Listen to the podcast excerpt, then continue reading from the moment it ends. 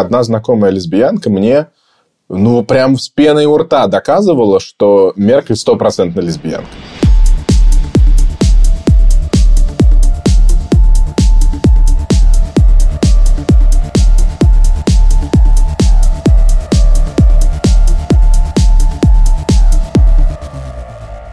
Всем привет! В эфире канцлер и Бергхайн, ваш любимый подкаст про три главных берлинских «Б». Бундестаг, Бергхайн, Алекс, твой черед. Господи. Давай. Думаю, думаю, думаю, кто? Бойлер Рум. Бойлер Рум. Бойлер Рум. Бойлер Рум, конечно, да. Да, Бойлер Рум. Знаменитая гей-сауна. Я просто на этой неделе буквально услышал это вот 3Б, что mm. Берлин стоит на трех черепахах, да, на трех столбах. Это Бундестаг, Бергхайн и Бойлер Рум. И задумался, да, потому что, честно говоря, Бергхайн, ладно, но Бойлер Рум я в эту троицу не записывал. Но есть такая точка зрения, и она существенна и распространена. По этой логике нам нужно было пригласить третьего ведущего на этот выпуск. Да, точно, потому что мы по этой теме, по которой мы сегодня хотим говорить, вряд ли самые великие эксперты в Германии, но ладно, по крайней мере, с политической стороны на эту тему можем посмотреть. Это спецвыпуск подкаста о немецкой политике и только о немецкой политике, не пугайтесь. Меня зовут Дима Вачедин, я главный редактор берлинского издания «Шоин». И Алекс Юсупов. Я э, работаю в фонде Эберта, я политолог-международник и соведущий этого подкаста. Специальный выпуск. Хотели мы поговорить о квир-политике по просьбе и с поддержкой квир-организации «Квартира» наших друзей. Да, про которых мы уже когда-то что-то говорили, но надо сказать еще раз открытым текстом, что это замечательная часть городского гражданского общества. Им уже, ну, больше 10 лет. Я вот сейчас боюсь ошибиться, но явно больше. И они делают самые разные вещи, связанные с сообществом мы поговорим про эти аббревиатуры, они все разные. Ну, в общем, ЛГБТ и К звездочка плюс, в зависимости от того, насколько инклюзивно вы хотите делать эту аббревиатуру. Русскоязычных людей из этих сообществ они делают разные классные штуки, включая там Марцан Прайд, включая правовую и психологическую помощь для людей, бегущих из стран постсоветского пространства, в Германию и много еще чего другое. Мне очень нравится, у них есть такая милая встреча родителей ЛГБТ и К людей из э, постсоветских стран, и вот эти родители встречаются, обмениваются опытом, как-то дружат, поют всякие трогательные песни, не знаю, из кинофильма «Звезда пленительного счастья» и так далее. То есть, это такие какие-то в хорошем смысле интеллигентские и теплые посиделки. Я там видел, видел, очень мне понравилось. Круто. Давай сразу у нас широкий охват публики, сразу проговорим аббревиатуру. Потому что она еще по-немецки. Я иногда, я должен сразу извиниться, потому что на русском я редко говорю об этих темах. Я иногда сползаю в немецкие аббревиатуры, они все немножко другие, и терминология немножечко другая. Ну, в общем, ЛГБТ для начала это лесбийские, гомосексуалы, би и транс люди правильно, бисексуалы и транс. Транс иногда говорят транс, транслюди, по-немецки говорят и трансгендер, и транссексуал взаимозаменяемо, после чего добавляется в зависимости от контекста организации и использования этих аббревиатур еще либо и, это интерсекс, или к, который как бы квир, или, как мне некоторые люди объясняли, это questioning, типа непонятно, не хочу, не хочу определяться. Туда можно добавить еще плюс или звездочку для людей, которые находятся на каком-то спектре, не хотят быть записаны в конкретной категории, воссоединяют в своей личности самые разные инкарнации и ипостаси. Ну и просто эти аббревиатуры, они не упорядочены так вот прям совсем канонически, поэтому есть очень длинные, есть очень короткие. ЛГБТ – это, наверное, самая такая укороченная из них, но она в последнее время, особенно в российском контексте, звучит прям как совсем по-боевому, по-пропагандистски, поэтому я чувствую стал к нему так с меньшей симпатией относиться. Да, ну посмотрим, как мы это будем называть. Может быть, просто ЛГБТ, может ЛГБТ. Квир и квир. Вот квир, ты, ты да. знаешь, что это квир-политика, да? Это термин, он, в принципе, классный. Квир, опять же, короткий дисклеймер, ну, как бы с английского это что-то типа кривые, косые, не очень подходящие под э, существующие категории люди. И когда-то это было обзывательством, и ругательством, и пиеративом. А со временем, как часто бывает с такими терминами, на которые общество большинства накладывает на меньшинство, э, люди сделали его своим и гордятся им. И квир, э, квир-политика, квир-организации, квир-активисты – это все как бы теперь вполне самоназвание с гордостью. Ну и мы видим, как сама логика языка или языков все-таки приводит к простоте. Да? Помнишь, э, какие были дебаты о том, сколько полов, и в том числе сколько, сколько гендеров, сколько в России было по этому поводу шуточек, там 17, 18, 38 и так далее. Да? Сейчас просто есть вот эта третья графа диверс, э, да? и люди просто там D, да, M, МВ и Д, и просто это все закрывает, и можно прекрасно с этим жить. Извини, Дима, Дима сказал МВД, все закрывает. У меня опять какие-то рабочие аллюзии. Господи, да, действительно. Куда нам не деться от русского языка, который тоже нам тут, как говорится, да, был вчера я на, вот пример по нашей теме, был вчера на выступлении Саши Капади. Это небинарная персона Камикеса ранее известная как Саша Долгополов. Ну и, в принципе, она и сейчас использует э, Саша Долгополов. Сейчас в тур едет э, под этим именем, так что немножко более расслабленно относится. Но тоже это было англоязычное выступление, и она говорила, что вот и когда там приходит много русскоговорящих людей на ее выступление, ну, выступление на английском, и ей, когда она делает вот такую вот работу с толпой, да, как комики обычно делают, кого-то там о чем-то спрашивают из зала, она любит говорить вот с людьми из США, откуда-то из Европы, потому что разговор гораздо проще, да. А вот этот вот разговор, откуда ты, как вчера был из Беларуси, там можешь вернуться, вернуться назад, нет, не могу, да, и как бы сразу это из комедии превращается в какую-то такую э, драму или трагедию совсем не то, э, как бы, что ты ожидаешь, когда ну, у вас на, на, на Шен вышел текст, да? Да, да. на Шен вышел текст, и одновременно, видишь, мы там с Сашей прям такую коллаборацию небольшую замутили. Супер.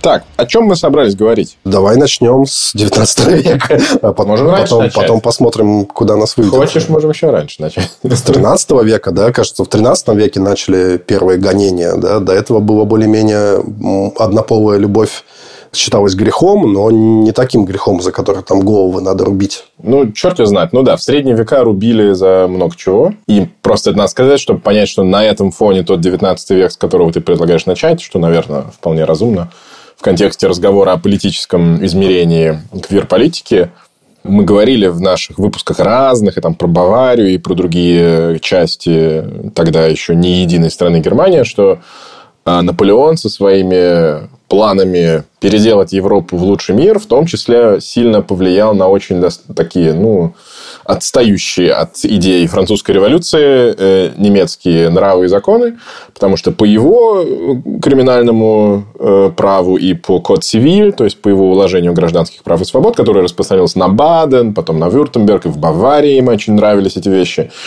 Вообще, однополая любовь, тогда речь шла в основном почти исключительно о мужчинах, потому что женское вообще считалось как бы таким естественным и не очень замечаемым э, э, феноменом, э, была декриминализована и не преследовалась. То есть, внутри, да. внутри Германии было два мира. Был такой наполеоновско-французский мир, где это все было окей.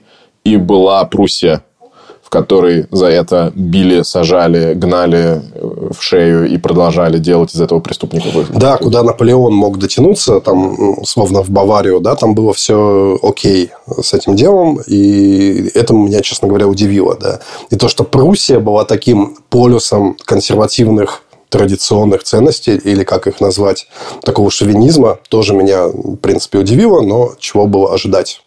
Да, и вот Пруссия собирает как главная немецкая, субнемецкая держава вокруг себя так называемый Северный немецкий союз. У них первая идея, давайте там с таможней мы уже разобрались, давайте единый, единый уголовный кодекс придумаем. В этот уголовный кодекс они уже вводят эту статью, о которой часто приходится говорить, когда говоришь о квир-политике, о гонениях на гомосексуалов, потому что с этого начинается борьба с этими гонениями. Это так называемая 175-я статья. Правильно? 175-я? Да. 157, 175-я статья. Номерки вначале менялись, а потом на удивление долгоживущая, неизменимая статья Уголовного кодекса, которая, по сути, стартует до создания э, Германской империи, вот в этом Северно-немецком союзе, которым руководит Пруссия, и с тех пор является до удивитесь, недавних времен в Германии вот той главной статьей Уголовного кодекса, вокруг которой весь сырбор. До 94 -го года. Да. Но если уходить, уж ладно, давай общий немецкий, как-то Уголовный кодекс, то с 1871 года по 94 в Западной Германии. Да. И э, это, конечно, удивительно, потому что немного, Да, немец- немного, да, норм права имеют вот такую прям консистенции, да, типа вот. И там есть, конечно, там складывается в одну кучу сначала и скотоложество, и гомосексуальная любовь, потом она снова разводится в разные стадии. Там много разных трансформаций, но фишка заключается в том, что, ну, как бы несколько сот людей по этой статье каждый год предстают перед судами. Пока собственно, не приходит Веймарская республика, и сильно меняется общество немецкое, и, по сути, зарождается первая полноценная политическая волна э, борьбы против этого, этого, этой главы Уголовного кодекса и против этих гонений. И вокруг этого возникает, эм, ну, по сути, расцвет политического движения за права гомосексуалов. Так, подожди, до немножко убежал, я просто про Магнуса Хиршфельда хотел Давай, да, да, да, ты прав, давай. А потому что он Ты тут... знаешь его кличку? Что-то Танте, Маг... Маг... Есть такая, но есть мне еще, а, но есть еще одна, мне еще одна, Эйнштейн секса. О, это еврейский врач, он тут жил э, в Шарлоттенбурге, недалеко от меня, на Отазур-аллее, там буквально минут, может, 7 идти пешком. И, в общем, в 1897 году они э, образовали, организовали такой Wissenschaftliches, Wissenschaftlich Humanitäres такой научно-гуманистический комитет, который как раз и был первой организацией, которая пыталась добиться декриминализации однополой любви в Германии. И они собирали петиции за отмены как раз этой 175 статьи. И, в принципе, 6 тысяч голосов собрали. Еще 19 век не закончился. Да. Представляете? То есть, это там какой-нибудь 90 какой-нибудь 6 7 8 Э, год. 1897 год. Да, и они собирают петиции в Рейхстаг. Причем собирают петиции с такого, ну, благородного э, общества. Там ученые, врачи, инженеры, знать некоторые, военные. Причем Хиршфельд такой, он, он, он еврей, ты, по-моему, сказал об этом, да? И, тем не менее, он абсолютно полностью часть вот этого прусского общества, в котором образованные умные люди занимают высокое положение. Да, каминг-аут он публично так и не сделал, но там, в общем, по кличкам все понятно.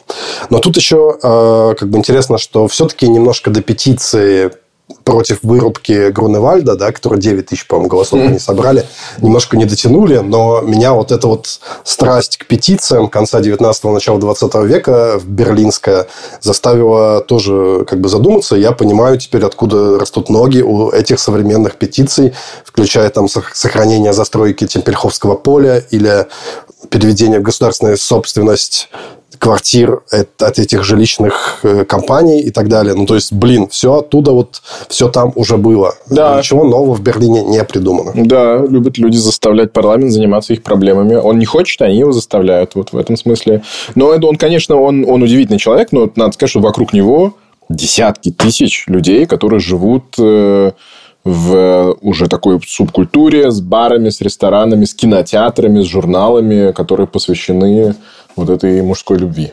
Но это ты пришел уже как бы в 20-е годы, да, там прям расцвет «Золотой Берлин», э, журнал «Фройндин», который посвящен лесбийской любви, с объявлениями и так далее. Ну, там, не знаю, десятки журналов э, для геев. Э, В принципе, вполне себе сравнимая современная инфраструктура, но она абсолютно нелегальна, потому что 175-я статья-то действовала и тогда, а я об этом не знал. Да, она Мне действовала и тогда, но она действовала как бы ну, не так, как потом. Мы сейчас Ну, не так, как, не так, как потом, но тем не менее сотни людей э, были арестованы по этой статье ежегодно. То есть несколько вижу в этом противоречие с этим вот буйным расцветом, но этот буйный расцвет был, знаешь, как как бы сейчас вечеринки в Москве в, где-нибудь тоже вот что-то такое, да, то есть там, где ЛГБТ признано Ну, с одной стороны. С другой стороны, еще даже не в 20-х годах, а именно вот, вот начало этой хиршфельдовской деятельности,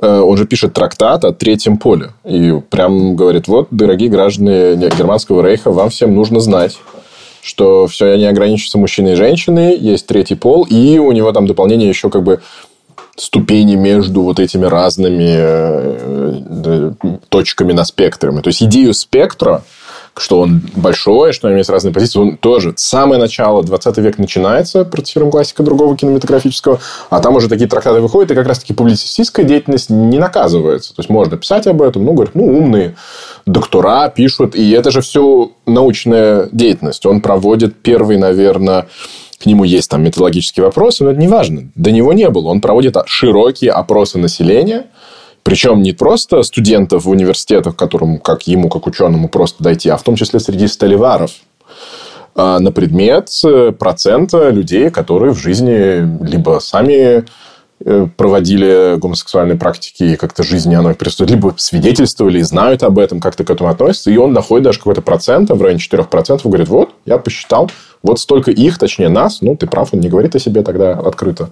Но, по сути, эти все заявления сделаны в самом начале 20 века. Ну да, причем эти проценты вроде близки к современным значениям, кажется, да? У него, правда, было он там э, гомосексуалов именно мужчин, кажется, там процента полтора находил, а еще два с половиной процента би, да, то есть он считал, что вот есть это как бы более обширная э, более обширный процент людей, которые, которым нравится два пола. Да, и что начинается уже до Веймарской республики, ты прав, что задержался на этом моменте, и вот эти сотни процессов в год – там есть то, о чем мы должны говорить до сегодняшнего момента. Там есть э, элемент шантажа, то есть там есть элемент поклепа и общественного, если в каких-то конфликтах политических и элитных и личных возникает претензия и обвинение в том, что ты гомосексуал, то это становится зачастую предметом судебных разбирательств, где нужно это доказывать. Это все чрезвычайно унизительно, потому что кодекс прописывает вплоть до научных прений о том, там была пенетрация или нет, как это выглядит, что является актом любви, что не является актом любви. И поэтому, с одной стороны, вроде бы все есть, с другой стороны, а как это доказывать? То есть, даже есть, я помню, я читал где-то показания судей, которые очень не любят заниматься этими кейсами. Ну, потому что а как, как вести доказательную базу, когда вот два человека в результате оба скажут, нет, ничего не было, и все. И на этом дело разваливается. Поэтому у тебя нет противоречия между вот этой свободной жизнью там и все еще существующим статьей прусского уголовного кодекса, мне кажется. Вот как, знаешь, называют Веймарскую республику, если я не ошибаюсь, демократией без демократов, да, это вот тоже как бы ЛГБТ-общество без активистов, или скажем так, то есть мало защитников, мало лоббистов, да, там, ну, Хиршфельд, он, слава богу, уехал куда-то во Францию, кажется, он, там удалось ему нацистского режима избежать и умереть через, своей... через Москву. Через Москву, да. Ну, интересно. Умереть своей смертью, ну, короче, но в остальном действительно вот э, все это как карточный домик э, посыпалось после прихода к власти Гитлера, который не скрывал своего отношения к гомосексуалом. Да, ну и причем оно было двойственным или даже тройственным по своей политической аргументации. Ну, во-первых, те из вас, кто занимались историей национал-социализма, вы помните расправу над Эрнстом Рöмом и СА, Штурмабтайлинг, то есть первым поколением гитлеристов, которых он заменяет уже на более профессиональный аппарат. Об Эрнст Рöме известно, что он был гомосексуалом.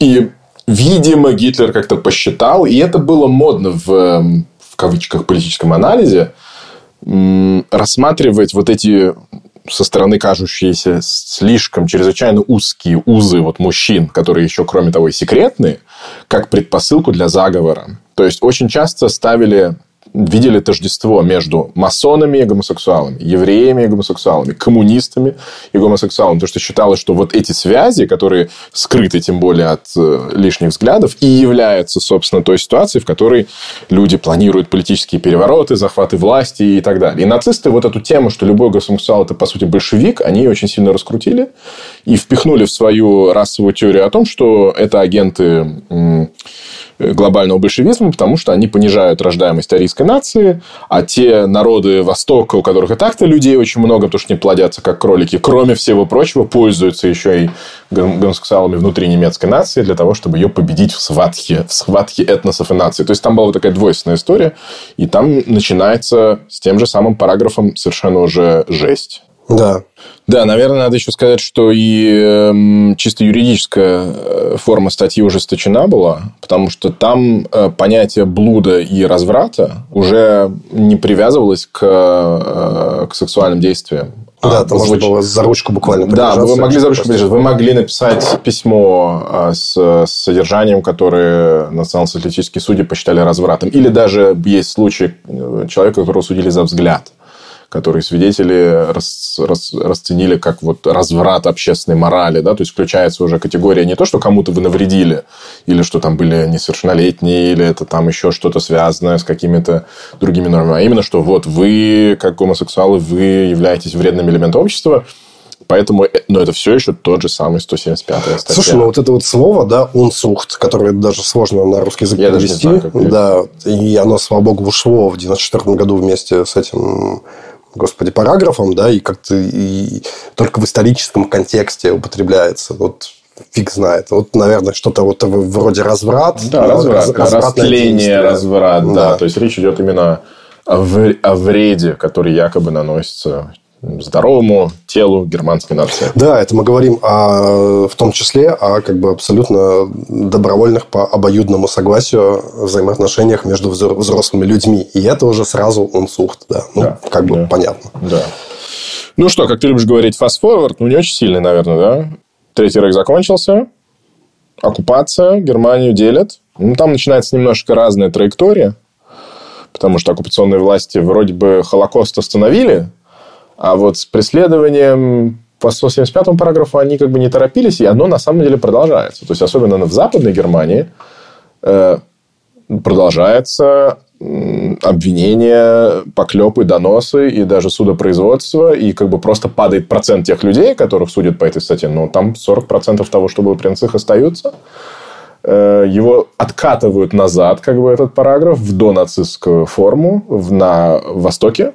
А да, вот именно, что его, Востоке. его в, ГДР, в ГДР, в ГДР его откатили, в ГДР сказали, блин, но если нацисты по нему судили, ладно, надо точно его откатывать, а на Западе его даже не откатывают. То есть, меняется судебная практика и вот эти масштабы, но он остается. Такое ощущение, что ничего не... А что такого? Угу. Все, зло закончилось, концлагеря закрыли, а что вы еще хотите? Угу. Да, ну там тоже были вот судебные практики 50-х, 60-х годов, когда еще сажали да, за это. А, они тоже были различные. Где-то штрафом отделывались, где-то были какие-то показательные приговоры, где-то уже одного заведения уголовного дела было достаточно, чтобы молодые люди там кончали жизнь самоубийством или из страны эмигрировали и так далее. То есть совершенно по-разному вот эта правоприменительная практика выглядела по-разному, и она просто, естественно, вступила в невероятное противоречие с тем временем, да, как бы уже Битлз в Гамбург приехали и выступали в гамбургских там портовых кабаках, да, мы понимаем эту разгульную, как бы развеселую жизнь с трансперсонами, там, со, с неизвестно с чем, и одновременно одновременно действует вот, вот эта норма, да, при которой, не знаю, там, условно, еще э, увидят, как вы где-то целуетесь, уже может, могут двоих там в тюрьму посадить. Но это все еще пока сосуществование субкультур, Именно поэтому у Гамбурга такая репутация, что это вот город, в котором они легко существовали. И доминантный, даже в чем-то откатанный назад ближе к христианским ценностям при правлении христианских демократов еще Махровых, Аденауровских – представление о том, что деторождение – это на самом деле главный принцип оценки ценности э, члена общества. Как бы дико это не звучало, это вполне ценность 50-х, 60-х годов, до 68-го, очевидно, да, 68-69-го, две вещи мне еще хочется упомянуть, чтобы контекст вы понимали. Людей тогда судили из-за то, что даже гетеросексуальные парочки без разрешения оставались на ночь у друг друга. Это тоже было составом преступления. То есть, в общем и целом... Как в пандемию. В пандемию не застряли, по-моему, на сексуальных предпочтениях. Э. Не-не, это нужно было нужно было доказать, что ты не друг, а парочка. Но это была такая норма идиотская, которую... Это в смысле, там Алекс смеется, потому что действительно было такое что оставаться у тебя не мог гость, друг э, семьи, да, у тебя дома обязательно человек, с которым ты в отношениях, да. Вот. Но, как бы, При свидетелях. Его невозможно было проверить, там, по-моему, ни одного судебного процесса не было по этому поводу, просто вот осталось в памяти идиотской нормой. Да, нет, ну, в 50-е годы это, конечно, вы познакомились с кем-то, пошли к нему или к ней домой, соседи позвонили в полицию, полиция за вами приезжала и забирала вас в СИЗО. Так что я говорю о другом уровне. Сексуальная мораль, конечно, конечно, Германии 50-х годов, она абсолютно еще такая э, вот такая, вот прям как 40, от 40-х не сильно отличается. И что еще надо добавить, э, это перечитывал э, формулировки Конституционного суда, опять же, уже как бы демократическая ФРГ, которого уже тогда были попытки от, от статьи-то отказаться. То есть, было понимание, что это проблема, что это неправильно, что что это ГДР откатывает, у нас она остается. И в одном из отказов как-то менять эту статью, в том числе, почему она нацелена именно на гомосексуалов, надо говорить, надо здесь сказать, что именно борьба за права мужчин, гомосексуалов в данном смысле, она все больше облачена как-то такими в, в элементы борьбы за гражданские права на этот момент. И там прям Конституционный суд пишет, что ну, про лесбийскую любовь мы здесь даже говорить не будем, потому что отличить ее от обычной, свойственной женщинам нежности не представляется возможным для нашего э, полицейского юридического аппарата. То есть, вот на этом уровне конституционный орган считал, что не, не, нам мы занимаемся мужчинами, потому что именно они проблема, и включается тот использованный нацистами нарратив, что любой гей – это агент Кремля, она снова включается. Холодная война, и э, есть шпионские истории, есть обычная практика разных спецслужб, что людей уязвимых уязвимых тем, что их э, секретная жизнь будет предана огласке, если они не сделают то, это, э, третье, четвертое. Действительно, есть некое пересечение. Там агенты Штази любят бывать в этих берлинских, западно-берлинских барах. Есть люди, которых арестуют за шпионаж. Но это используется именно в консервативной пропаганде как доказательство, что если ты гомосексуал, ты неблагонадежный гражданин. То есть, вот у нас до, до 68 года все выглядит вот так. Давай два слова скажем. Есть такая теория, что в ГДР как-то гейм жилось полегче. Я, честно говоря... ХЗ, нет, по-моему, бы... нет. Нет, теория такая есть точно. теория есть, да. Жилось ли...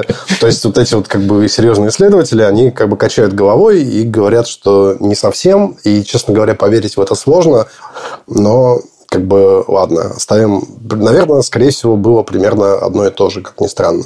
Я да. думаю, что было похоже на Советский Союз больше все-таки, потому что статья-то оставалась, эм, но главной санкцией было как бы общественно-коллективное такое, знаешь, культурное наблюдение за тобой. И не столько... То есть, на, на бумаге законы выглядели лучше но я не думаю, что жизнь от этого прям была проще. Ну, слушай, я вот учился в Восточно-Берлинском как бы, университете, да, хоть и уже понятно после объединения Германии, э, киноуниверситете, я как бы занимался там историей кино ГДР, и я тебе хочу сказать, что это был совсем не Советский Союз, ну, вот да, именно да, с точки зрения да. сексуальной морали, да, то есть какие там фильмы выходили в начале 80-х, 70-х годов, там, где просто какие-то обнаженные подростки бегали, не знаю, любовью занимались, ты как бы думаешь, что вообще это было такое, как, как, как это могло существовать в советском строе.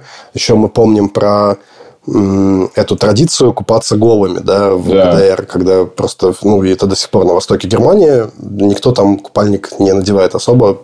И купальники сюда, в Берлин, притащили мы с тобой, условные, да, люди с Запада. Ну да. Нет, ты прав, с одной стороны. С другой стороны, все-таки в ГДР, когда они начали бороться с э, врагами режима, из числа собственных членов Политбюро, в том числе, например, там после восстания рабочих, эм, то там среди тех политиков, кого записывали в, предатели, иногда использовалась именно эта статья. Они говорили, а вот, кроме того, мы доказываем, что они, они геи. Mm. То есть, не могу... Вот, опять же, вопрос от того, ну, закон как дышло, да, вот, и можно очень удобно пользоваться до какого-то момента, чтобы дис... не только дискредитировать, но прям целиком вот человека отправить куда-то там на свалку. Да, и в ГДР тоже.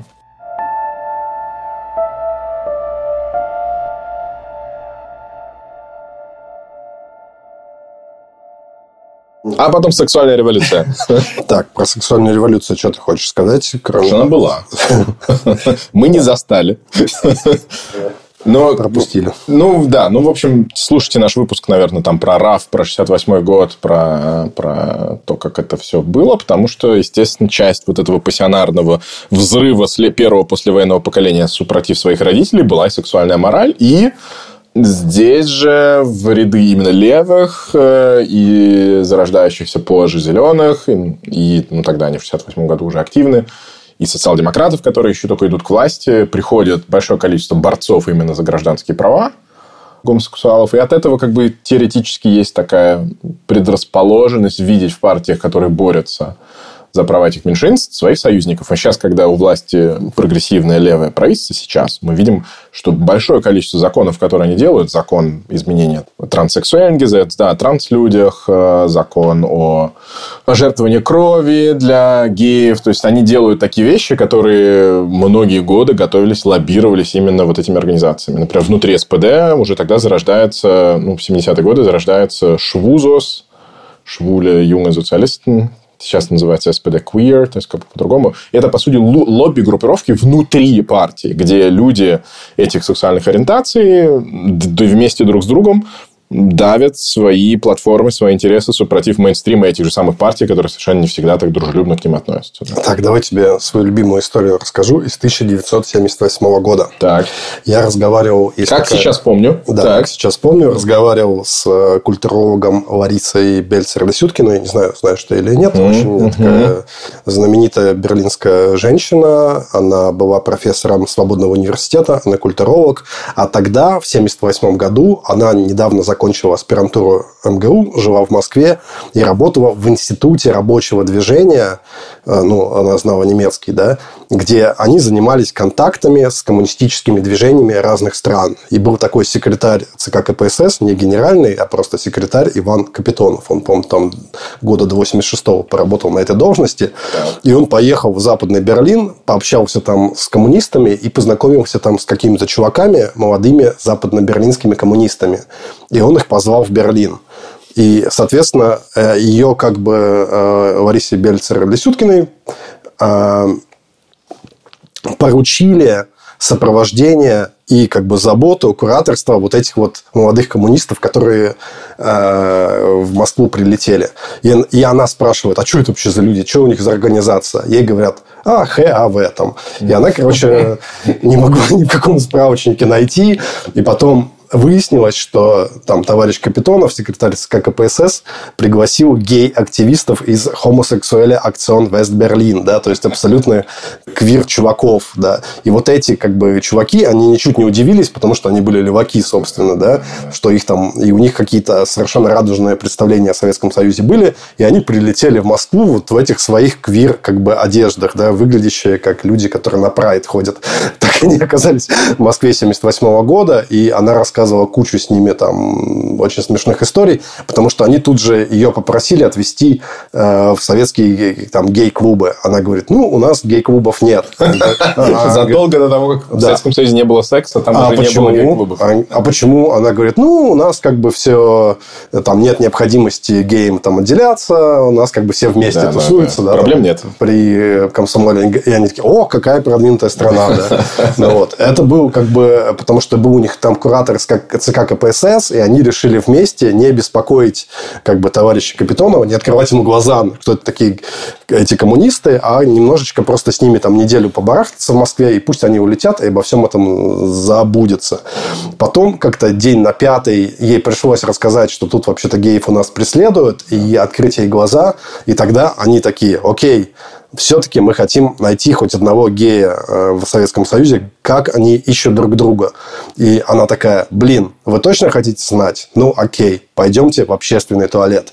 А тогда, как бы, не знаю, как это называется для Гриндер, это Тиндер для геев, вообще приложением для вообще секс-знакомств и любых знакомств в ЛГБТ-среде были стены общественных туалетов, где люди там оставляли телефоны и всякое такое, как бы писали записки друг другу. И вот они туда, в этот грязный советский туалет пошли, что там фотографировали, как-то собирали информацию. Ну, вот. Это ужасная, интересная, смешная история. Я ее на Deutsche Welle опубликовал, после чего пришел Михаил Идов сначала ко мне, потом продюсер Роднянский, и эту историю Ларисы купил. И в общем, они начали снимать сериал называется Red Rainbow, и, кажется, вот вторжение России в Украину. Я не знаю, похоронило ли оно этот нет проект. Его, или... Я не знаю, они его доснимают или нет. Как бы кажется, что сейчас не особо время. А может быть, вопрос... Э, я даже не знаю, может быть, они сняли его уже, да, не могут выпустить. Может быть, до съемок еще не дошло. Я не знаю, хотели ли они снимать его в Москве или нет, что с этой историей, но мы с э, Ларисой Бельцер-Лесюткиной как бы ждем да, этого выхода этого сериала, который родился из этого нашего разговора. Обалдеть. Ну, надо поставить Google Alert, и я буду ждать, когда что-то выйдет, что можно посмотреть про это. Все-таки надо договорить, почему я провожу разницу вот между на тот момент борцами за права эм, гомосексуалов и лесбиянок, потому что когда начинается вот эта волна эмансипации, эмансипативной политики 68 года, э, проще лесбийским активисткам быть под эгидой феминисток, потому что в первую очередь они в обществе натыкаются на проблемы, э, будучи прочтенными как женщины. Именно потому, вот я вам несколько примеров дал, что как бы лесбийская любовь не воспринимается немецкой политической культурой как проблема, которая должна там заниматься право, государство, суды и так далее. И тогда вот то, что мы сейчас с вами... Тогда это они вместе, по сути, маршируют, 68 год. А сейчас мы пришли к условной Алис Шварцер, главной феминистке, Германии или там Джей Кей Роулинг, которые как бы феминистки, но при этом то ли трансфобные, то ли слишком радикальные, то есть которые совершенно не пришли к той точке, где сложилась аббревиатура из этих разных букв, дающих одну большую платформу, потому что все меньшинства борются за улучшение своих позиций. А тогда это как бы вот начало этой аббревиатуры. Они вместе начинают делать это дело. И женское движение, феминистское движение – это такая, такая ширма, под которой все это начинает развиваться. Мне первые 10 секунд казалось, что ты Алис Вайдель сказал, как главный феминист. Погоди, погоди. нет, но на самом деле Алис Шварцер тоже в некоторых отношениях как бы недалеко от э, Алис Вайдель ушла. Что касается ее последних воззрений там, на Путина и российско-украинскую войну и так далее. Ну, долгие, люди долго живут. Да. Но... Что происходит, но все равно она феминистка, она там бежит во Францию, она там с Сартром, Симон Бавуар, то есть она как бы действительно важный человек. И, в принципе, она тогда как раз-таки идею коалиции, идею общей защиты прав, потому что отдельные группы не могут бороться против такого доминантного, буржуазного, консервативного общества поодиночке, она его, ее тогда полностью считает необходимой. Мне еще нравится фильм, вышел в 1971 году, да, который тоже немножко перевернул ситуацию. Первое появление ЛГБТ в общественно-правовом телевидении по заказу ВДР, кажется, это был это Nicht der Homox... Это просто название просто супер кринж, да, и многие просто геи его не любят сейчас, потому что просто, ну, кринж. Nicht der Homosexuelle ist pervers, sondern die Situation, in er lebt. Господи. Не, не гомосексуал является извращенцем, а он просто в ситуации извращенной живет. Да, это Роза фон Праунхайм, такой режиссер, он 71 год, он Роза фон Праунхайм жив, слава богу, он еще в Риге э, родился в 42 году, еще в этой до немецком рейхе, да, и сейчас до сих пор вот является иконой такой. Но смешно, что вот представляешь, в 71 году такое немножко кринжовое название как бы гей-фильма, а первый вообще гей-фильм у него классное было название 1919 года немецкий. Он назывался Anders als die anderen, да, mm. типа не такой, как все, да. И это уже как бы, ну, нормальное название. Mm. Особенно по-немецки классно звучит. Ну вот 10 лет да, 68-е условное начало сексуальной революции в политическом смысле, да, и вот 10 лет происходит э, построение платформы, где оппозиционные партии, сначала это там только зеленые либералы заслужили тогда, ФДП, свободные демократы как раз-таки очень классно, очень, очень прогрессивно выступают за права этих меньшинств. Ну, да, да, в начале 80-х. Да. Угу. И вот там до 79-80 года потихонечку возникают даже первые кандидаты в Бундестаг среди зеленых, которые открыто себе говорят, что они геи, что они готовы идти в политику, что нужно что-то менять. И вроде бы кажется, что вот такая притирочка произошла, поколение сменилось, ну и, в принципе, мы идем по пути в нормализацию этого общества.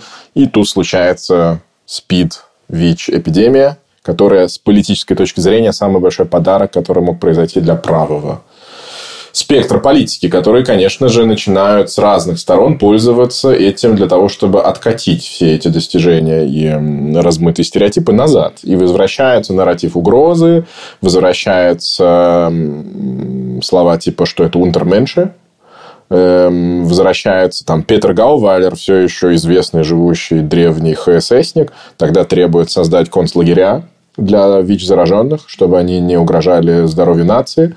И даже тогда первая женщина, пришедшая э, по замыслу ХДС на позицию президентки, спикерки Бундестага, как по-русски я забыл, как это переводится, ну, в общем, да, спикер, спикер парламента, Рита Зюсмут, она с ужасом начинает бороться с вот этими собственными поползновениями в христианском демократическом лагере, потому что кажется, что вроде бы у нас выстраивались какие-то цивилизованные отношения с, на, на, на, на, при, при допущении, что мы все граждане, что это все была далекая история, что 175-й параграф, извините, в, до там, его в Казерской, в Казерской империи приняли, и тут вот такой откат. Мощнейший откат – который позволяет э, ХДС активировать ну, целую сеть таких э, аргументов, целую, целую связку таких аргументов, что нет, это, это угроза. А раз это угроза, то надо что-то делать, надо вводить новое законодательство. И вот мы видим там такой, конечно же, такой, ну, регресс. Это однозначный регресс с политической точки зрения в этом поле.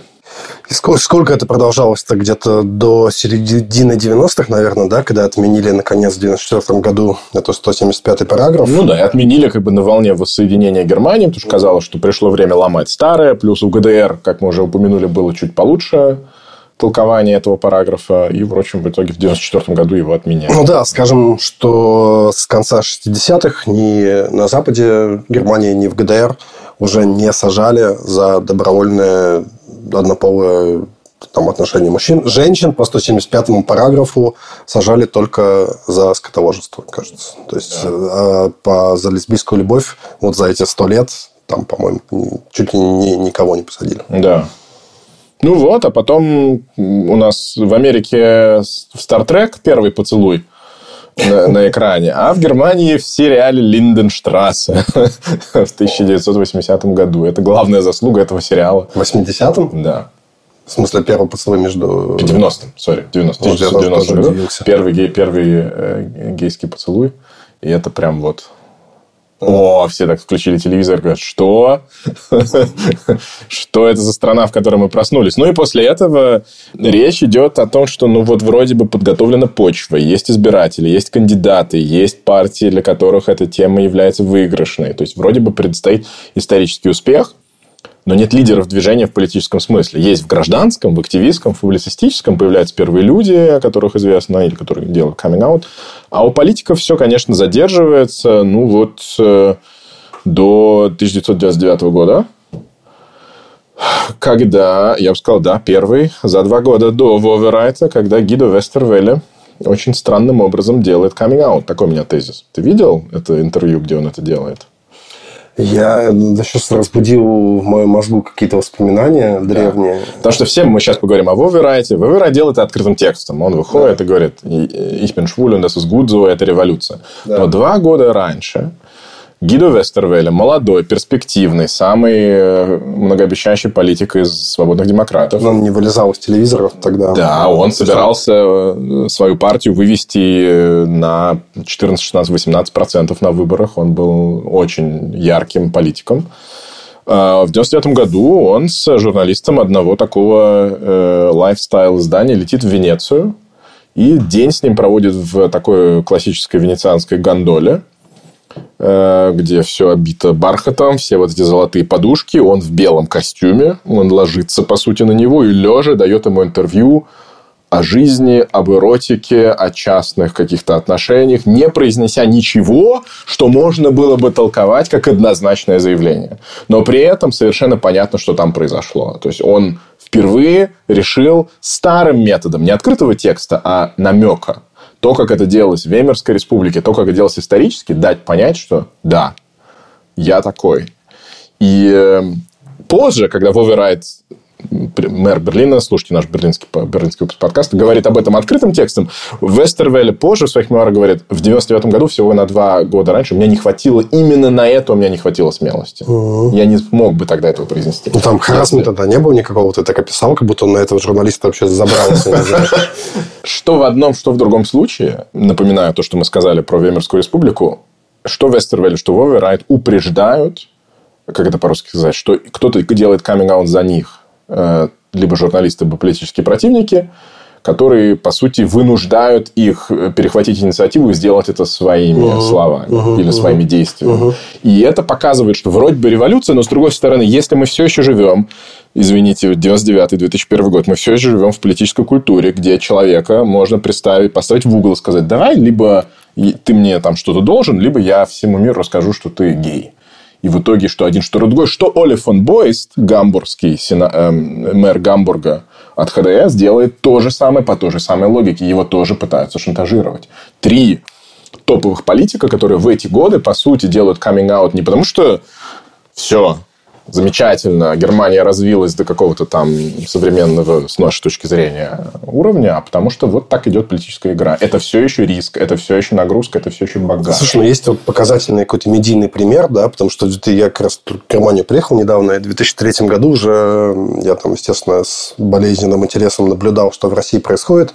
В 2003 году Россия посылает на Евровидение группу «Тату» которые имидж просто супер-мега лесбиянок, еще и несовершеннолетних. И э, тогда казалось, что э, Россия в вопросе ЛГБТ прав и свобод гораздо продвинутее. И я помню, ну, есть такой Штефан Раб на Прозибан вел не несколько десятилетий совершенно культовую передачу, на которой выросло несколько поколений немцев. Там такое вечернее шоу, как Ургант, только mm-hmm. за 20 лет до Урганта, да. И вот они, как бы, эти девчонки русские наглые пришли к нему, и я просто помню, как он просто был обескуражен, да, и насколько они казались просто пришелицами из другого мира, где так можно, да, вот это вот. И поэтому тот переворот, который Россия совершила, да, от группы Тату, понятно, что это был там на части фейк, э, медиа-игра, это была как бы, скажем, такой, как, бы лесбиянки не как они натуральным образом, а такого, как какой-то эротическая объективизация со стороны взрослых мужчин, там, ну, условно, то есть это же они, как бы был как бы образ такой, в принципе.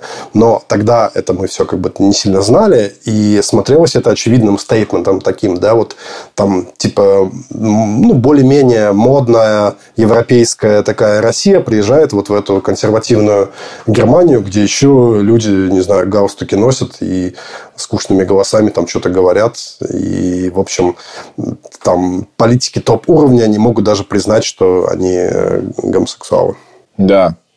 Вестервелли становится в будущем министром иностранных дел в коалиции Меркель с свободными демократами.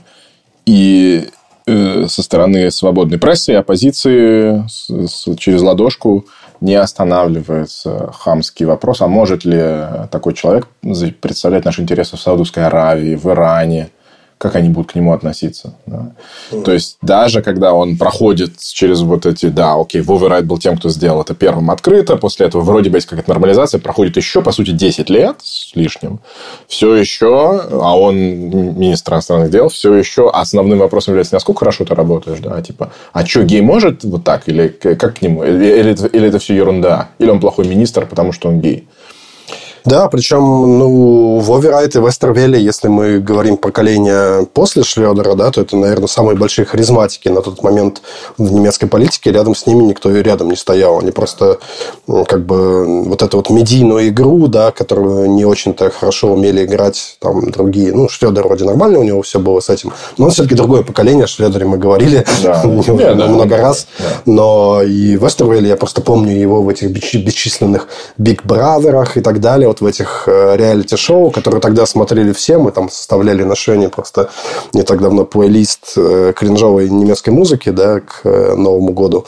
И вот там как бы несколько хитов, которые родились в этих реалити-шоу, и мы как раз, я как раз о них немножко вспоминал. И Вестервелли там просто пасся, да, то есть он приходил без всякой нужды, просто чтобы мелькать в телеке и производил впечатление человека, который свой, который вырубается и вообще прикольный. Он, да, он был уникальным. Он э, умер в 2016 году от рака. Он был первым топовым политиком, который не только сделал каминг-аут, но и э, тогда еще не было э, равного брака однополого. Было то, что называлось там гражданским партнерством или как-то так. То есть, как бы хуже форма, чем не, не, не равная форма, он, он все равно, он посчитал, что он должен это сделать, и со своим партнером путешествовал в своей э, делегации. В общем, знаковый человек, безусловно.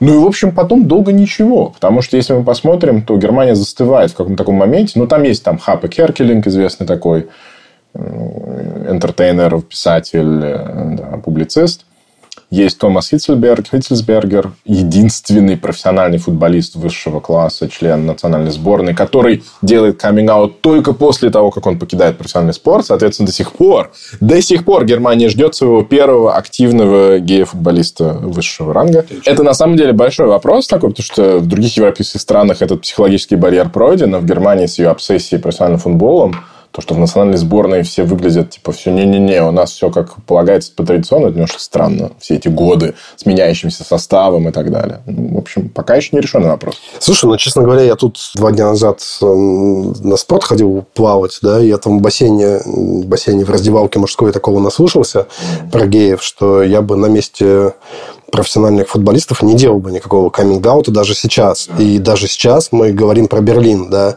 и мы говорим про ну, типа, дорогой как бы фитнес-клуб, и мы говорим про людей, которые не старались сделать так, чтобы их не услышали. Они говорили довольно громко и не ожидали там возражений особо, понимаешь?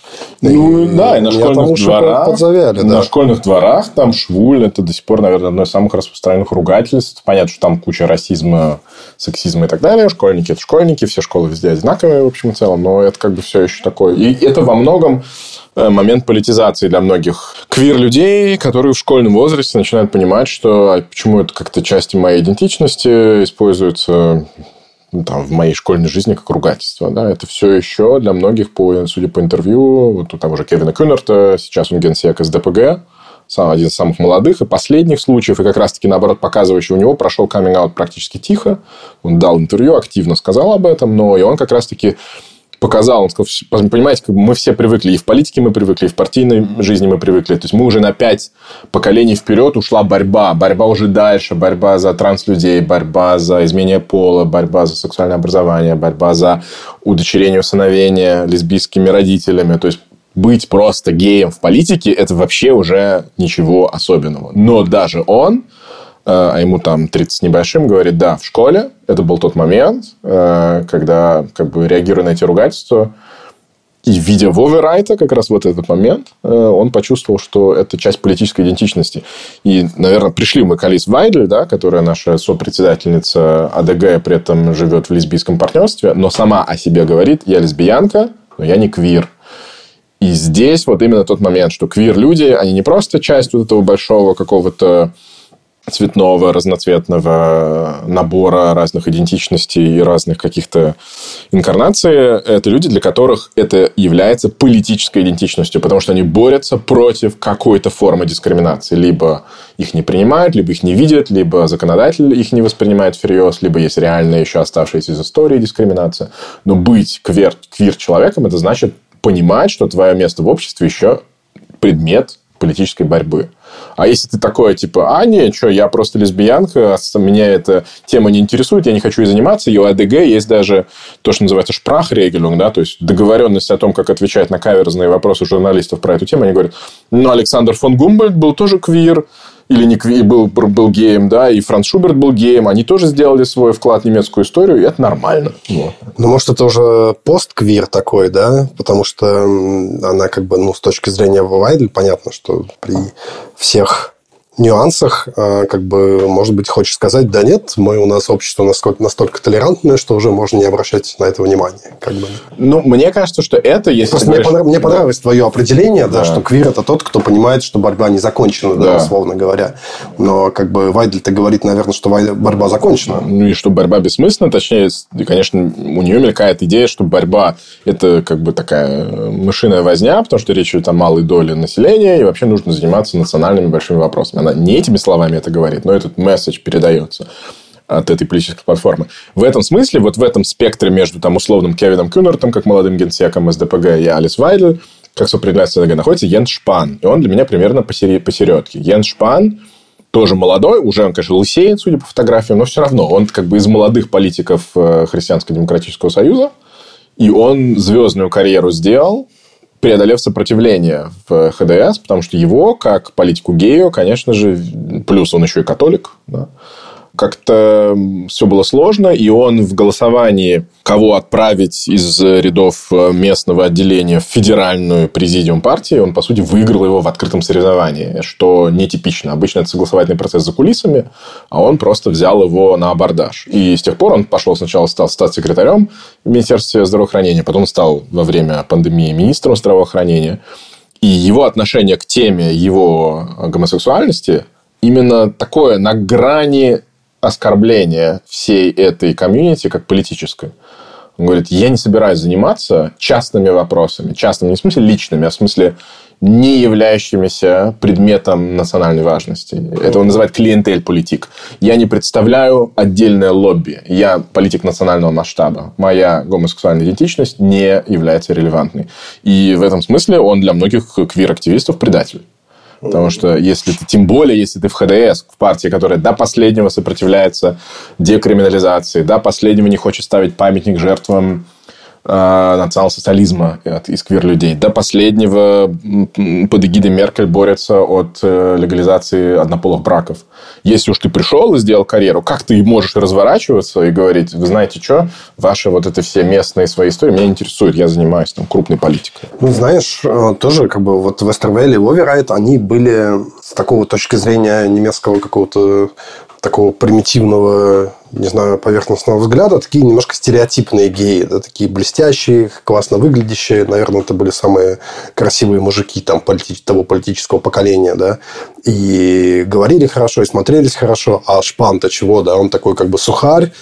И это, во-первых, доказывает, что если кому-то еще нужно доказательство, что геи там ничем не отличаются от всех прочих и могут быть какими угодно, да, то вот вам как бы Йенс Шпан. Но он просто такой сухарь сухарем, да, и как бы действительно человек, который скорее э, по каким-то личным причинам не хочет, даже если бы он там был, не знаю, в каком-то там э, гетеросексуалом обычном, все равно бы не хотел афишировать и публичить свое свою личную жизнь. Мы таких людей знаем до сих пор, да. Я даже знаю, хоть я там не сильно в кругах, но нескольких политиков я знаю, которые геи, и это не, не сделали каминг до сих пор, причем довольно серьезного масштаба. И как бы что-то им мешает. Но, да? ш, но, но Шпану не мешает совесть при этом пускать в газетке истории, что он пришел в школу с афганскими школьниками, мигрантами, и когда они узнали, что к ним пришел Шпан, они стали отсаживаться, потому что они гомофобы, и это проблема. Вот это не мешает ему рассказывать. Это он сейчас говорит, ну, да? последние пару лет, когда... И как бы говоришь, так что, это ты, значит, занимаешься вопросом дискриминации, гомофобии, или это для тебя не вопрос национального масштаба? В этом смысле он очень нечестно Ну, он решил несколько плюшек срубить. Безусловно, безусловно. Но ты прав, что есть политики, для которых, например, Барбара Хендрикс, ты знаешь, министр защиты окружающей среды в одном из прошлых кабинетов. Вот, да, лесбийский поли... Как гендерно правильно? Политик-то. Хм. Прям не хватает э, опыта, не знаю. Ну, вы поняли. А, министрка. Ну, вот, как бы, да, этот факт не является особо интересным. Он публичен, не играет особой роли, она такой полноценный профессиональный министрка. Мы сейчас э, должны к Меркель перейти, но до Меркель хочется... Вот мы не сказали имя Фолькербек, да, а он же просто с 80-х годов и по нынешний, да, он вечный такой как бы человек, который, может быть, чуть ли не больше всех сделал, на самом деле, для признания прав ЛГБТ. И реально, ну, как бы на памятник себе заработал. Он у нас в подкасте проходил больше так по-юмористически, как человек, который на Ноллендорф плац э, задержали с кристалл метом да, в кармане.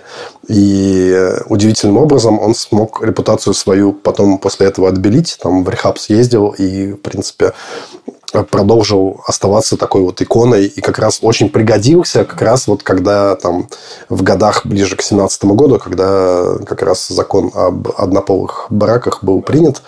И, в общем-то, просто очень есть смешной, э, я послушал тут э, как бы Юнг und Наив с ним 2013 года. О. Это как бы это из-за того, что подкаст называется, это, наверное, чуть ли не главный, один из главных немецких политических подкастов, да, Юнг. Юнг ну, он, он же такой лево-партизанский, надо там говорить. Ну, как партизанский, мне кажется, там индустрия уже целая, да. Нет, там краудфандинг, он рекламу не делает.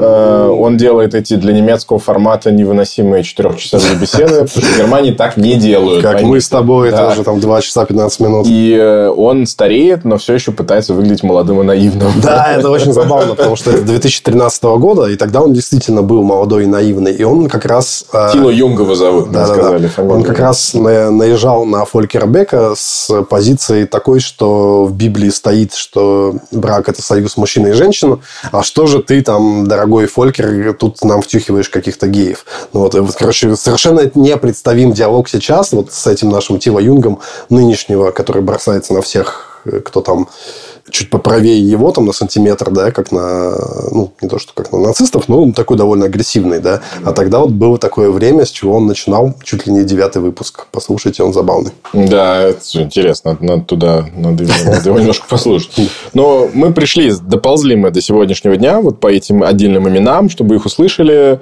Ну вот да, на текущий момент можно быть э, э, геем-лесбиянкой в политике и не быть э, сенсацией, скажем, просто этим самым фактом.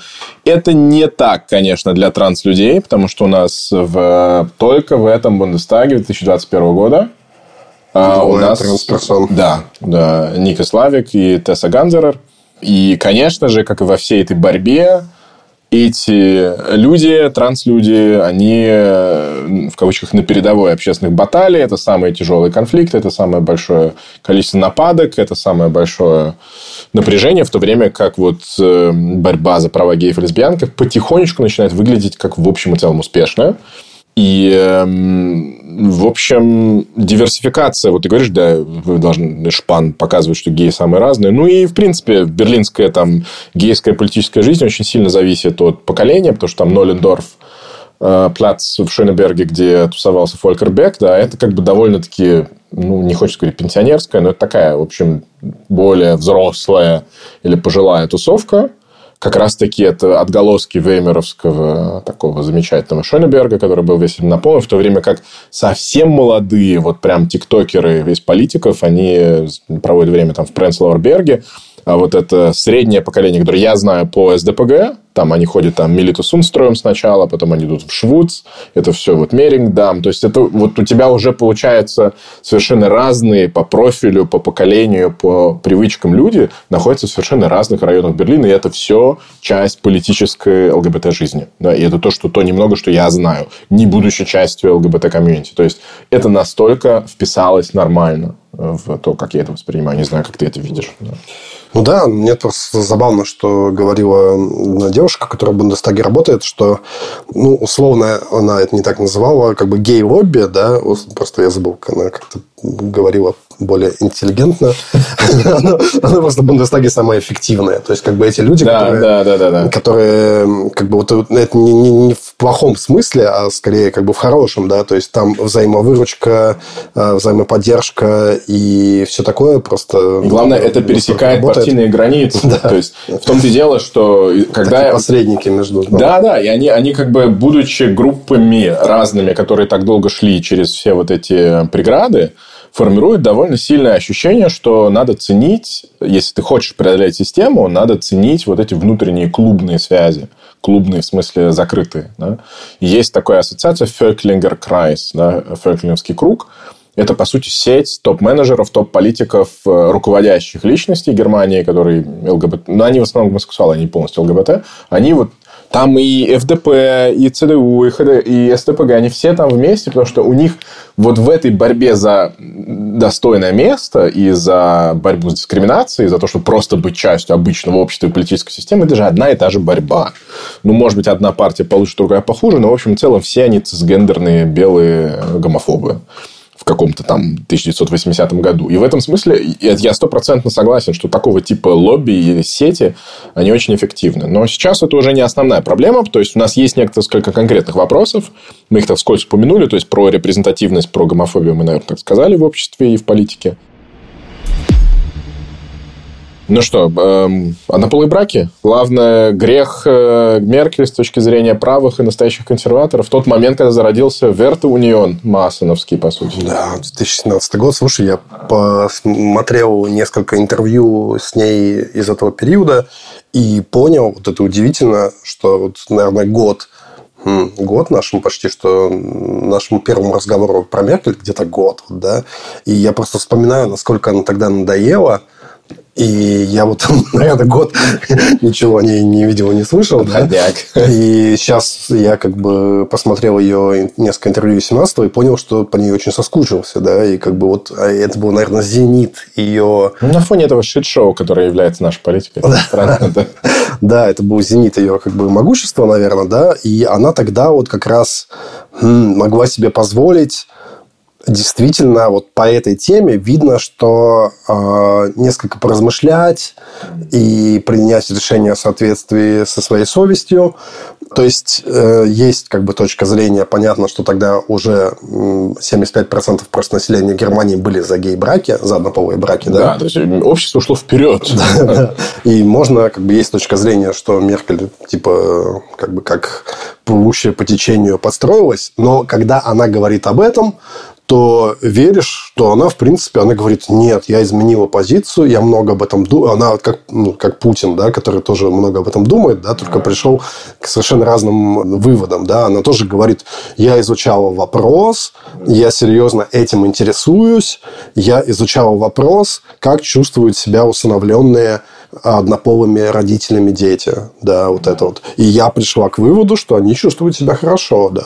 Я э, интересовалась тем, интересовалась тем, то есть было видно по ее э, этим интервью, э, ну, или она как бы суперактриса меня обманывает, я уже соскучился, я не помню. Да. По, но я, в принципе, ей... Она, Но, она мне это продала. По-моему, она что... тебя обманывает и успешно. По двум причинам. Возможно. Давай. Во-первых, э, проголосовала-то она против.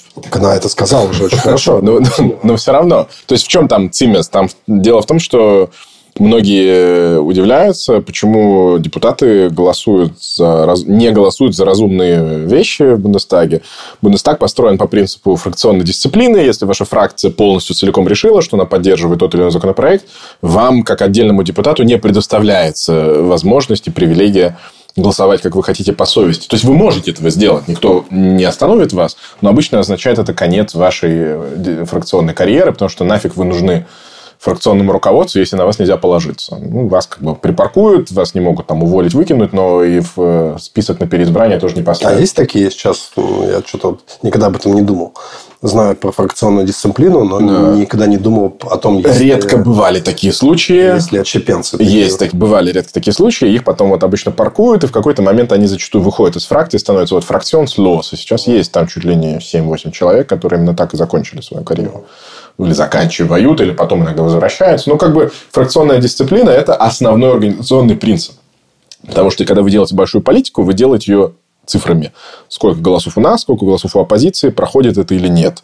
Если цифры начинают плыть, вы не можете планировать, вы не можете договариваться, становится нестабильная ситуация, потому что, получается, может и правительство нестабильное, если нас не поддержит по этой инициативе, то, может, не поддержит по бюджету, ну и, в общем, и так далее. Ну и вот, и поэтому без отмашки Меркель, что она разрешает своим ХДСовским депутатам и депутаткам голосовать по совести, они бы не могли этого сделать. Ну, конечно, это то есть, историческое решение. Это историческое. В этом да. и есть э, как бы главный, главная заслуга. И, в принципе, извините, да, тебя тут перебил, да. но ты просто... Ты, я подумал, что меня немножко задело то, что ты сказал, что с точки зрения правых это так и есть, да, это главное преступление, но с точки зрения, как говорится, нормального человека, да. это сейчас ее главное достижение. Ну, ну, ну, потому ну, что это единственное, ну, практически бесспорное достижение, когда тут не к чему прикопаться. -то. Ну, это зависит от перспективы. Для правых это для тех, кто... Тогда начались разговоры о том, если мы допускаем такую девальвацию брака, как вот библейского союза мужчины и женщины. А что значит буква С, она же буква Х в русской аббревиатуре, Христианско-демократический союз? Мы же... Почему мы так называемся? Мы уже мы уже все, что только все позиции сдали уже в этом постмодерне. Но вот это была последняя принципиальная. И вот эта формулировка «Верте Унион», союз ценностей, которая сейчас превращается в массовскую партию, она, конечно, на беженцев реагирует, но на это тоже. То есть, там это клуб антимеркельских э, членов ХДС. И это была очень сильная штука. Но что интересно, есть некоторая симметрия. Получается, она в 15-16 год кризис с приходом миллиона беженцев, она показала, что у нее есть какие-то ценности и убеждения за ее тефлоновой, э, скажем так, э, выражением лица и, по сути, отправила эти поезда в Будапешт забрать оттуда страдающих людей. Тем самым, как бы, внезапно показала, что она все-таки левее, гуманистичнее, чем мы думали. А в этот момент я все-таки считаю, что это было тактическое голосование. Она сама проголосовала против, разрешив всем голосовать кто как хочет. Но в этом есть еще одна, еще одна деталь. Ты вот говоришь о том, что она занималась вопросом, как судьба детей в тех, кого удочеряют, усыновляют. Так говорит. Да, но есть журналистское расследование про это. О, давай она, не будем забывать, дочь пастора, да, это тоже играет свою роль во всей этой истории, и у нее есть, ее был, она, канцлер всегда депутат. Ну, не всегда, но обычно. То есть, были исключения, типа Людвига Эрхарта, по-моему, но у нее есть избирательный округ в котором она знает людей все это время, потому что она бессменный депутат там. Ну, в Укермарке, да, знаем да, мы все это. Да. Ага. И именно там к ней в какой-то момент подошла лесбийская пара, уже в возрасте, и сказала, «Фрау Бундесканцлерин, Почему нас продолжают дискриминировать? У нас 8 усыновленных, удочеренных детей. Восемь. Приходите к нам домой, вы увидите сами, как хорошо они живут. В чем проблема? Этот разговор, и это показывает журналистское расследование, произошел в 2013 году. В 2017 она принимает решение, что якобы подумав об этом, она позволяет допустить это голосование. Она не пришла к ним в гости за эти четыре года. Они ее звали несколько раз. И ее аргументом является, что она подумала об этом. Но раз Югендамт дал им 8 детей, значит, Югендамт-то не может ошибаться. Ну, значит, это нормально. Они-то наверняка проверили их на благонадежность. Так она сама аргументирует свое изменение решения в 2017 году.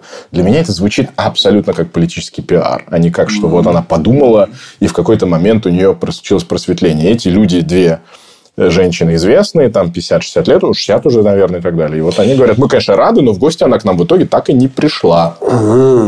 История становится мудной. Но, с другой стороны, тут есть, э, может быть, некое мухлевание и нарушение закона с их стороны, потому что они, в принципе, не имели права усыновить как парочка, и, очевидно, усыновили по отдельности, да, и жили вместе, и да. жили вместе. А это было, типа, нарушение. И она своим приходом могла несколько это нарушение закона как бы легитимизировать еще до того, как под это была подведена законодательная база. Я сегодня выступаю как бы Меркель, нормально, все, защитим, не переживай. Я, тебе перед записью скинул рекламный ролик. Я еще не понял, что это такое. Ты не понял? Нет. Это лесбийский гейский магазин Straight. Да. В 2015 году. То есть разговор-то о легализации однополых браков, он, естественно, не в 2017 году начинается, но идет уже неизвестно с какого момента. Да. Еще там в 99 году, по-моему, как раз свободные демократы говорят, пора, позор, да, но ничего не происходит. Это, по сути, вирусняк они сняли, они наняли э, дубль. Да, то есть да, двойн... да. Она выглядит абсолютно как Меркель да. в этом ролике, да? Ее пиджак, ее ожерелье, ее прическа. Она одна в отельном номере. К ней заходит сзади женщина и начинает расстегивать ее пиджак, целовать ее в спину. Потом там еще второй ролик из этой же вирусной компании, где она стоит, смотрит в окно.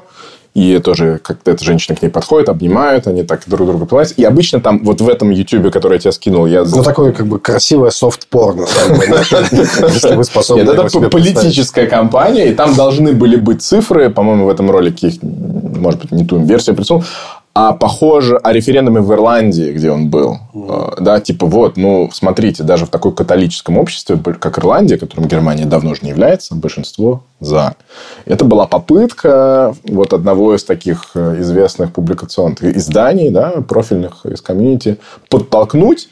Но что интересно, я на этот ролик наткнулся после того, как одна знакомая лесбиянка мне ну, прям с пеной у рта доказывала, что Меркель стопроцентно лесбиянка что она как бы брак с этим Йоахимом Зауром. Зауром? Угу, угу. Это полный, естественно, ГДРовский химик фейк. Биата Бауман, ее поверенная руководитель ее офиса, с которой она до сих пор пишет, не разошлась, да, да, до сих да, пор да. пишет биографию. Это та самая женщина, знаем, с которой знаем. он живет. Видимо, есть какая-то urban legend, которую я не поддерживаю, но считаю вынужденным э, вам ее рассказать. Ну, не удивлюсь, если это... Ну, в смысле, удивлюсь, но не сильно удивлюсь. Э, считаю, что вполне имеет право на существование эта версия. Мы от Меркель что-то такого и ждем, в конце концов. С другой стороны, сделает она каминг вряд ли как в Эстервелле, да, там на гондоле, на кого-то там навалившись на журналиста. А, и в Эстервелле же это все делал еще... Ну, он умный человек. Он Почему в Венеции? Потому что смерть Венеции Томаса Мана, где речь идет о нереализуемой э, гейской любви. И как бы вот это все... Понимаешь, какие намеки нужно было делать в 99 году, вместо того, чтобы сказать, ребят, Хватит, mm. хватит уже. Да, действительно.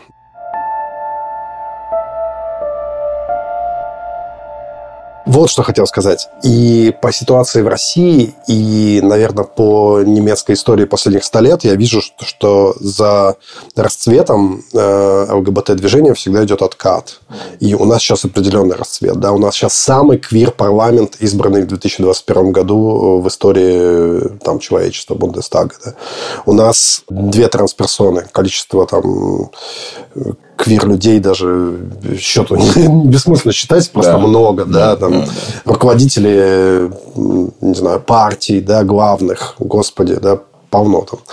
И, не знаю, Байда Шарунфунг, да, который считался самым как-то чуть ли не гомофобным немножечко, да, там, он там уже давно делает как бы такой популярный квир-подкаст, да, уже там каждую неделю выходит, там, не знаю, 300 выпусков.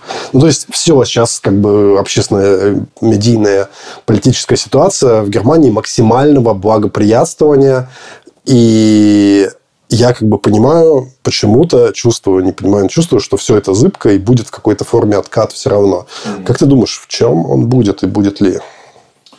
Ну, учитывая, что мы видим по Соединенным Штатам, где новые правые популисты пользуются особенно борьбой, в их рядах, кстати, есть геи и лесбиянки, но у них есть такой культуркамф, такая культурная борьба против транслюдей, в первую очередь, которые заняли политически ту роль внутреннего врага, которую приписывали в 20 веке эм, лесбиянкам, ну, геям в первую очередь. То есть, вот это они растлевают нашу культуру, они опасность для детей, вот это все психологические эм, консультации в каком-то школьном возрасте, это все зло. Мы видим, что это речь идет о очень маленьком количестве людей, у которых есть конкретные политически решаемые вопросы – связанные зачастую с психологией, системой здравоохранения, со школьными историями, с безопасностью. Но если вы делаете правопопулистскую платформу, вы делаете из них внутреннего врага. И это вот у нас что Венгрия, там что Польша в прошлом правительстве, что США очень сильно при Трампе, что Россия. И если тот правый поворот, о котором мы с тобой говорили в прошлом выпуске, продолжится, то это простой и очевидная политическая технология.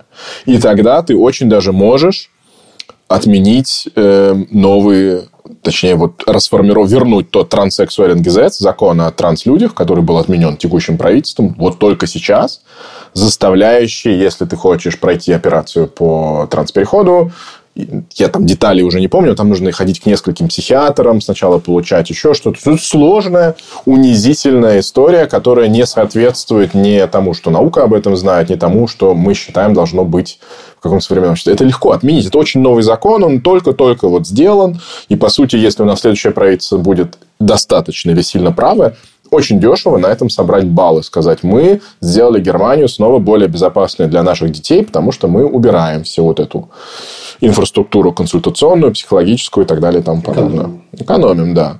А, у федерального правительства сейчас есть квир-комиссар. Впервые. Сейчас посмотрю, как его зовут.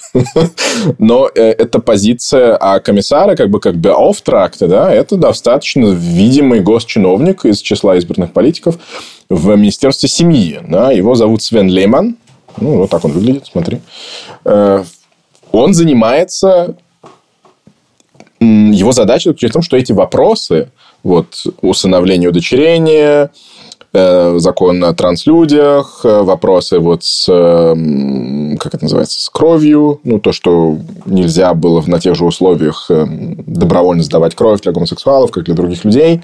Все эти вещи не выпадали из повестки. То есть, это человек, который, несмотря на какова малая группа, занимается именно этим. Говорю, у нас есть план, мы должны по нему работать, и туда включены вопросы безопасности, конечно же. Ты говорил об этом, когда мы говорили про пандемию, да, что вот Рой, и когда мы говорили о клубах, и о Ледерере, да, то есть возможность жить там в, в городе, в котором есть вот эти разные клубы, разные spaces, разная безопасная территория, это для современного общества очень важно. Угу. То есть, вот отнести клубы к критической инфраструктуре и сказать, ребят, если вот закроется... Запомнил. Запомнил. Очень, нет, это был очень классный аргумент. И он правильный. Я когда сейчас перечитывал, как раз время Вовы Райта, мы тогда по-другому о нем говорили. Угу. Кевин Кюнер об этом говорит. Кевин Кюнер говорит, блин, вот, вот эти начала 2000-х в Берлине, когда было ощущение, что Берлин никогда не станет промышленным бизнес-городом, угу и все заточено под культуру, под клубы, под музыку, под вот это все, оно и как раз и расцвело. Но да. оно расцвело не в смысле, не только в смысле бизнес creative industries, а в том смысле, что это безопасное пространство. Да. И что в интервью Кевина меня очень удруч... удручает, ну, он, он сказал, он, например, не ходит за руку со своим молодым человеком, угу. хотя вот ему там 30, сколько я опять забыл, 32-33 года казалось бы, как раз то поколение, которое должно пожинать теперь уже плоды вот этой политической борьбы. Он говорит, это все еще в Берлине может означать, что вы нарветесь и вам влепят. Даже в Северном Шойнеберге, если вы наткнулись на каких-то приехавших... А что тебя что удручает? Это факт, к сожалению? Нет, нет, ну я про то, что э, когда приходит, ты говоришь, какой будет откат, откат будет в том числе, что полиции могут спустить инструкцию, говорят, это не приоритет. У нас другой приоритет. Приоритет э, герли, приоритет мигранты, приоритет там клановый криминалитет и так далее. И так будет меняться задачи у ограниченных ресурсов полиции, кого защищать, как, на что обращать внимание, каким делам давать первую очередность дела производства. Это тоже будет изменение. Окей. Не знаю, того ли от нас ждала квартира. Я не знаю. Мы, да, мы надеемся, что мы удовлетворили такой обзорный запрос на что такое квир-политика. Да, но поговорить было очень интересно. Ну, наверное, сказать надо, э, раз мы тем более говорим о квартире, которая в том числе занимается помощью бегущим э, ЛГБТ-людям, мы об этом вначале сказали, из России и других стран в Германию, что Германия в большей степени воспринимает себя теперь как страна, защищающая э, эти группы. В первую очередь транслюдей из России на данный момент, ну и других, а после объявления ЛГБТ-движения в кавычках экстремистским, или чем его там объявили, да, мы опять находимся в ситуации, где за неотъемлемые свойства и качества человека можно попасть под э, колеса политической репрессии. И Германия на данный момент выглядит как надежной страной для того, чтобы защищать таких людей. Ну да, это немножко еще и безопаснее в том плане, что тут потенциальных беженцев-то не миллионы, да, как там в странах Северной Африки. Да, да все-таки тысячи человек, скорее речь идет о сотнях, да. Но в этом есть конфликтная линия. То есть, вот как есть конфликтная линия сложная, как бы как балансировать э, в том числе ну, тот факт, что в нашем обществе есть новое количество, большое количество новых людей, да, беженцев с Ближнего Востока, для которых эти темы вот такие сложные. Да. То есть, по сути, это тоже задача. Задача квир-политики является, что если вы решили интегрировать их по-настоящему, вы их интегрируете не только знанием немецкого языка и отправить их на стройку зарабатывать себе, вы должны дать им возможность понять, в какое общество они попали. Начиная с Магнуса Хиршфельда, именем которого назван главный красивый берег северный шпре вдоль от, от, от главного вокзала. То есть, это не какие-то там фишечки. Это часть политической культуры. Это не, это не только съездить в Освенцим под, из-под палки. Да, потому что школа Ты про Ивана Маска или про кого? Да, я про Илона Маска. Понятно. Да, возражений нет. Очень было интересно и э, тебе послушать, и какие-то свои там догадки подтвердить. Все понятно. Тогда спасибо квартире. Все-таки вспоминаю тот, эх, хорошее было мероприятие. Да, помнишь, мы с тобой там выступили, про Берлин поболтали. Да, да. Но вот ты же берлинский редактор теперь. Я не забуду никогда. Эм, вот в Хайдельберге на юге, в маленьком, в Карлсруhe, в Хальброне, где я жил в маленьких городах, где там уже более даже такие сильно взрослые люди, которым по 20-30 по лет старше меня, говорили, что наша жизнь как вот квир-людей, 80-е, 90-е, 2000-е даже, это были только поездки в Берлин. Угу. Куда ты еще поедешь? Штутгарт, ну, есть там одно, два, три места, но ты всех знаешь, тебя все знают. Если ты хочешь, тем более под давлением вот этого окружения где-то оказаться в безопасном, в хорошем, в красивом месте, которое тебя принимает, ты едешь в Берлин. Вот. Да, все так. И, ну, и как бы осталось-то так? Или все, ну, Кёльн? Здрасте. Ну, да, да. Кёльн тоже можно ехать теперь. Хотя бы туда. Окей.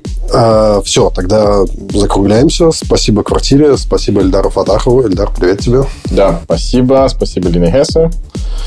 Тоже привет. И до следующего раза. До следующего раза будет у нас регулярный двух с половиной часовой выпуск.